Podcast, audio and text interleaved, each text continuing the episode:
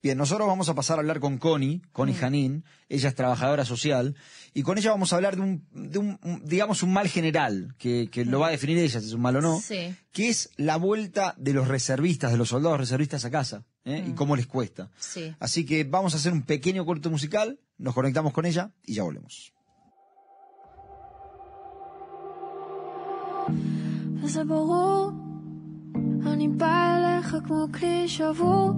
ואתה לא ממלא שם כלום, רק מגן מפני הלילה, מה חיפשתי ולמה? דווקא אצלך.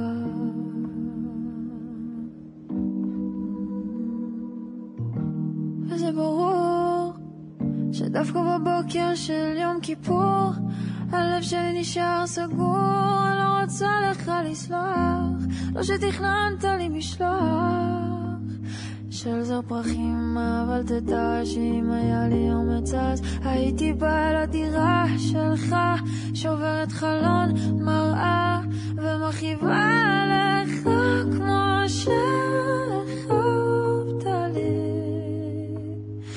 הרחבת לי.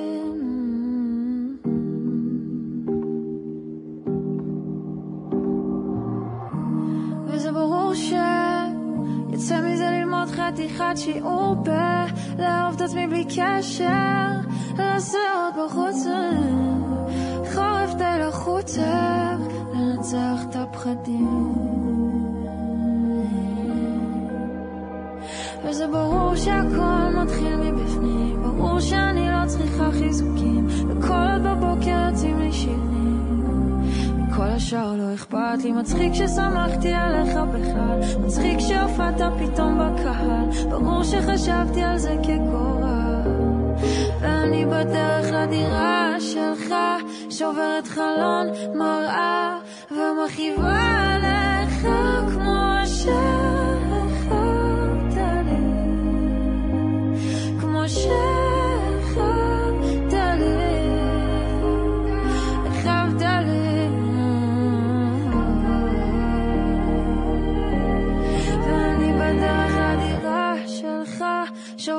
שוברת חלון מראה, ומכאיבה לך כמו שהרחבת לי.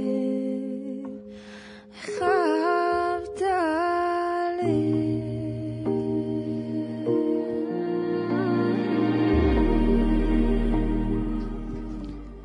Segundo bloque en CAN en español y ya estamos en comunicación con Connie Janín, con, que sí- con quien siempre hablamos de cuestiones que tienen que ver con el trauma y con las cuestiones sociales que vemos constantemente y mucho más a partir de la guerra. Buenas tardes, Connie, ¿cómo estás? Te saludan Jesse y Johnny. Hola chicos, ¿cómo están? Muy bien, y bueno, me alegro que te estamos viendo también ahora con, con el video, así que la gente ya puede ponerle cara a los nombres. Bueno, me alegra. Connie, eh, queríamos hablar contigo. Yo te, te- te- te- te lo voy a contar así, a ver si, si se puede presentar de esta forma. Yo personalmente tengo dos amigos que estuvieron de reserva. Eh, Jessy también debe tener unos cuantos. Vos Sí. también debes tener unos, unos cuantos. Y la conversación eh, más, más común que tuve con ellos fue que ellos me contaban cómo les costaba volver a, a sus vidas eh, rutinarias. Uno es médico, el otro es eh, rabino en una comunidad. Y me decían, mira, me cuesta mucho estar, y, y uno pensaría, mira, son justo trabajos que tienen mucho, mucho, mucho significado. Y me decían, me cuesta mucho la vuelta. Eh, entonces queríamos hablar con vos para hablar sobre esto, ¿no? Sobre qué, cómo es volver de estas situaciones. Bueno, primero es un tema que, que es muy común en estos días, hablar del, del tema de la vuelta y la transición. Se produce una transición muy fuerte después de que las personas están en una situación de guerra, viviendo eh, con la misma gente forzadamente 24 horas al día en situaciones de peligro, volver a la cotidianidad después de haber pasado un montón de cosas y eh, también tiene que ver con una vuelta a otra rutina, no a la rutina que dejaron. Primero voy a diferenciar entre la gente, yo eso lo vi mucho con compañeros de trabajo. Están los que tuvieron la reserva en el norte y los que estuvieron en la franja de Gaza. Son dos cosas diferentes.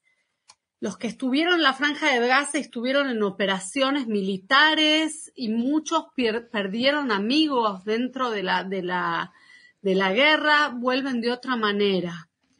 Y no siempre, eh, o sea, externamente tal vez nosotros los vemos iguales, pero internamente tienen que lidiar con un montón de cuestiones que no siempre eh, tienen las herramientas y el tiempo para procesarlas. Entonces es algo muy importante. Eh, se empezaron a realizar talleres de lo que se dice Itaklemut o Shigra, vuelta a la rutina.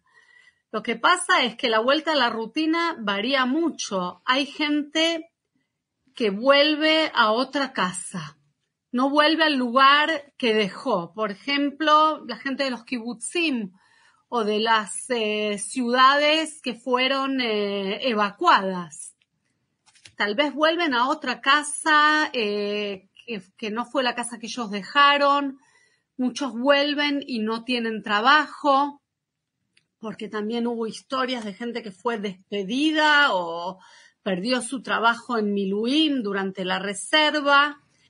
Y hay gente que era independiente que no pudo sostener eh, su, trabajo, no pudo eh, seguir trabajando como trabajaba y es una vuelta que, eh, que a veces está cargada de sensaciones de, pérdida, de sensaciones de, enojo. Entonces es muy importante ver cómo ayudamos a estas personas a volver y qué apoyo les damos.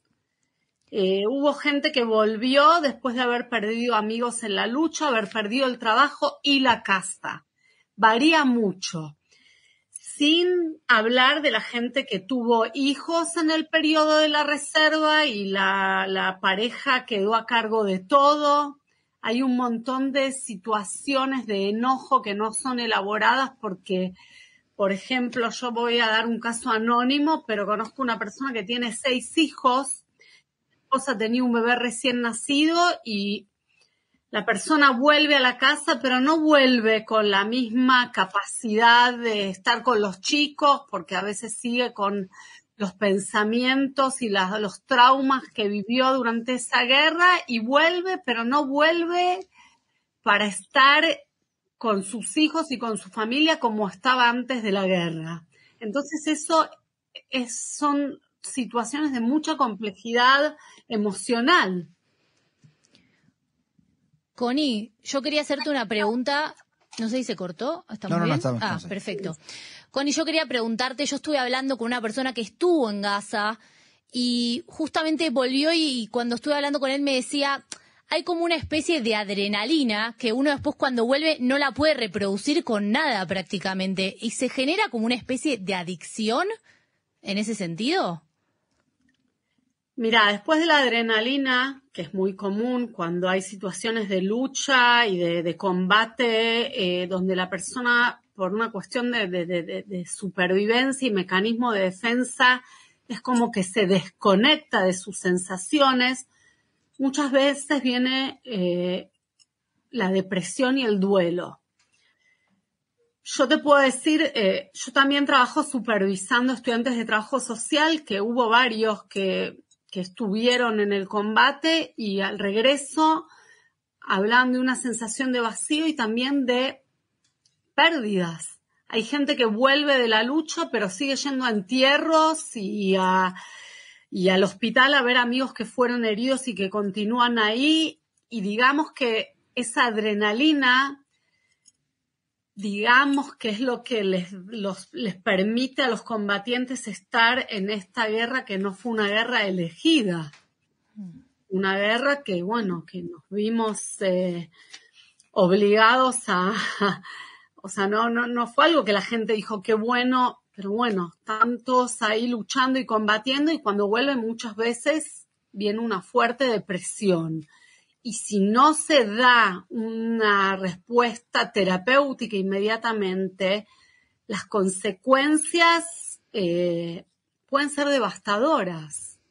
Connie, esto, esto tiene que ver con el hecho de que la guerra no terminó, de que pueden ser vol- vol- volver a llamarlos, o, o no te- o esto también po- podría pasar si estuviéramos en una situación en la cual, digamos, este, nada, la, la guerra terminó y ya está.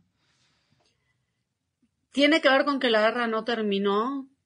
Eh, no hay una sola guerra, repito. Nosotros hablamos de la guerra y hay dos guerras. Está la guerra en el norte y está la guerra en la franja de Gaza.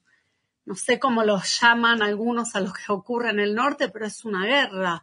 Todos los días tiran y hay combates y hay gente que tuvo que retirarse de su lugar de- de- de donde vivía porque no puede seguir viviendo, entonces es una guerra.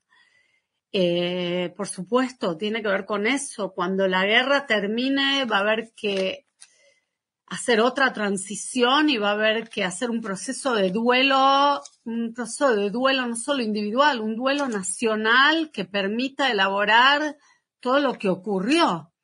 Todavía nosotros estamos en esa guerra. Eh, todos nosotros. Yo digo que además de los 130 y 34 rehenes que hay en la franja de Gaza, hay 10 millones de rehenes que somos todos los habitantes de Israel, más toda las- la gente que, que vive afuera y tiene familia mm, que está ahí secuestrada. Y los soldados sienten que tienen una obligación que tiene que ver con rescatar a- y liberar a los rehenes que están en Gaza y los que están en el norte, impedir que se vuelva a repetir un 7 de octubre. El compromiso es muy fuerte, pero eh, también la sensación de, de- de- de estrés es muy fuerte.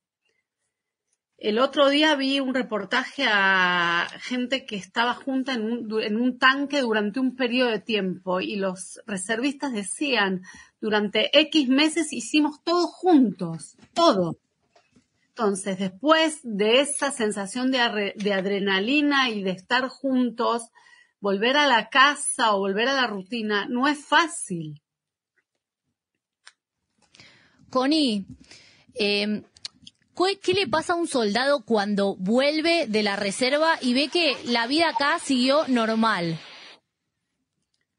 Bueno, para él no sigue normal. Eh, yo te puedo dar ejemplos, por ejemplo, que me pasó con alguien que volvió eh, de la guerra y de repente estaba hablando conmigo y lo veía como que estaba como con los ojos en blanco, se desconectaba.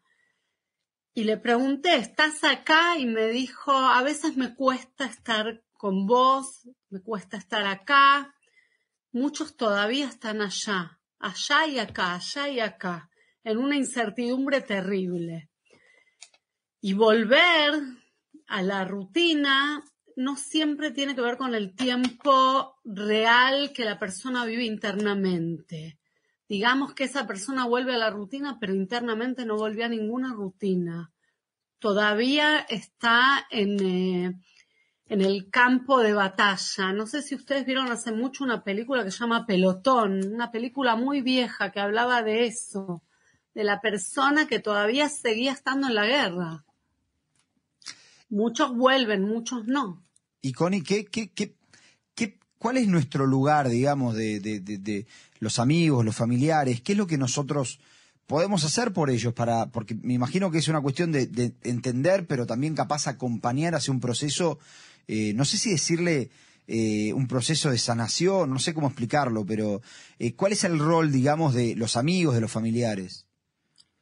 acompañar, estar con ellos, decir que estamos acá y no preguntar demasiado. Escuchar, no preguntar, no hacer preguntas así, ¿cuándo volvés a trabajar? Eh, y volviste de nuevo a la rutina. Estar más que nada desde una eh, posición que acompaña, que entiende y no presionar porque a veces nosotros decimos frases hechas como la vida sigue igual eh, y todo tipo de frases que no siempre tienen que ver con la realidad interna de la persona que todavía eh, además de todo lo que vivió, a veces hay situaciones que son muy complejas para cada persona y que le tocan en cuestiones muy personales. Entonces, no juzgar y acompañar, eso diría.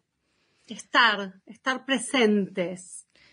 Connie, ¿cómo hace una persona que estuvo en la reserva para volver a generar ese interés o para por su rutina, por su trabajo, por sus hobbies? Mucha gente dice, no sé, me gustaba la música, yo era músico y ahora ya no encuentro placer en eso, ya ni siquiera es algo que me interesa y es algo que yo amaba antes.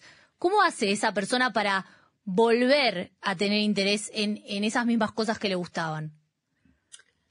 Yo a veces le digo, eh, les digo a, los pacientes que el corazón, la mente, los sentimientos son como, eh, por ejemplo, como un músculo que si una persona se desligó, eh, ¿cómo se dice? estaba corriendo y sufrió un esguince o algo, no va a volver a correr de un día para el otro. Le va a dar eh, al cuerpo eh, el tiempo para recuperarse y hacerlo de a poco. No hacer las cosas de manera apresurada, dar, darle tiempo a la gente, porque es muy importante que la gente respete su propia transición. Si una persona se esguinzó, no va a volver mañana a correr una maratón, le va a llevar un tiempo y es muy importante que la rehabilitación se respete los tiempos de la persona. No presionar y decir, eh, bueno, eh, hay que seguir, hay que seguir adelante, no, respetar que no para todos la vuelta es igual. Y también eh, ver cómo la gente cercana da apoyo y no exigir todo el tiempo que la persona vuelva a ser la misma. Eso es muy común cuando hay familias con niños. A veces las mujeres que ahora están viendo de también darle terapia a las, a los, a las mujeres de los reservistas o a las parejas de los reservistas, a veces las mujeres tienen, digamos, que trabajar y lidiar con los chicos y de repente vuelve el marido de, de la reserva y quieren que inmediatamente vuelva a ayudarlas y vuelva a participar y estar presente. Y no siempre la persona que vuelve está capacitada para eso. Entonces hay que ver cómo nosotros ayudamos también a darle apoyo a la familia de esa persona que vuelve. Connie, pero ahí también se cruzan se cruza otro tema que tiene que ver con las familias de los reservistas y esto de bueno, vos estuviste en el frente, nosotros soportamos toda la carga de que no estés por el hecho de estar preocupado, ¿no? etcétera, etcétera, pero también por el hecho de me encargué de los chicos, me encargué de la casa, que eran roles que acá en Israel están más o menos repartidos entre las dos personas de, de la pareja, ¿no? Ese es un tema que estás tocando importantísimo, porque así es, le diste en la tecla. Ahora se está hablando mucho del tema y hay muchos grupos de WhatsApp donde ofrecen ayuda a las familias de los reservistas, hay en los eh, en los vecindarios, eh, por ejemplo, donde yo vivo hay gente que hace voluntarización de babysitter para ayudar a las familias de los reservistas. Se está generando también apoyo comunitario para esas familias porque todo el mundo entiende que esas mujeres que quedaron con toda la carga necesitan ayuda y apoyo. Y vuelvo a repetir, a veces el marido vuelve, pero no está capacitado para dar el apoyo que la esposa necesita y está sedienta de que alguien la ayude. En esta guerra nosotros aprendimos a adaptarnos a situaciones que no teníamos pensadas como situaciones posibles y bueno, estamos de nuevo, vuelvo a decir, hay dos frentes con lo cual es mucho más complejo. Claro, eh, Connie, eh, para, para terminar, digamos, eh, no sé, a menos que vos tengas algo, algo más para compartir con nosotros, pero el, quiero saber si hay algo que sucede dentro de, estas familias o dentro de producto de la, digamos, la posibilidad de que esto, no, no solo de que siga, de que empeore, o no es un factor. Es un factor que, es, por supuesto que es un factor. Primero que se está hablando de índices mucho más altos de violencia familiar, lamentablemente. Eh, asociado, asociado con la tensión, digamos. Por supuesto, con la tensión, eh, gente que vuelve, muchos de los reservistas vuelven en estado de, de, de, de trauma, de estrés. No sabemos si se va a desarrollar estrés postraumático, pero sí. Eh, primero, bueno, gran parte de las familias son familias desplazadas. Eso también agrega eh, a la situación de vulnerabilidad mucha más predisposición a que se generen situaciones que, aumentan la tensión, la angustia, claro, por supuesto, por la guerra, por el cambio de, lugar a veces, por la situación económica que ha empeorado en muchas familias. Eh, sí, estamos ante un momento social que es muy, muy difícil. Connie, vos decías recién la, ayuda, el voluntariado que hacía la gente para ayudar a las familias de los reservistas. ¿El Estado está haciendo algo con respecto a esto? No. El Estado no está haciendo con respecto a muchas cosas, el Estado eh, está desbordado, el Estado debería proveer eh, soluciones que tengan que ver también con más gente que pueda dar terapia a los reservistas que vuelven y a las familias, eh, también a los niños. No, la verdad es que no, estamos ocupados apagando el fuego, pero después hay que empezar a dar eh, soluciones y terapia a toda la gente que fue afectada por esta guerra y está siendo afectada por esta guerra. Pero por ahora no. Genial, Connie, la verdad, eh, muy claro como siempre y nada, te agradecemos por, por estar una vez más con nosotros. No hay de qué, chicos, y esperemos que la próxima charla sea más optimista. Esperemos. Esperemos, exactamente. Gracias, Connie. Chao, Connie, gracias. Chao, chao.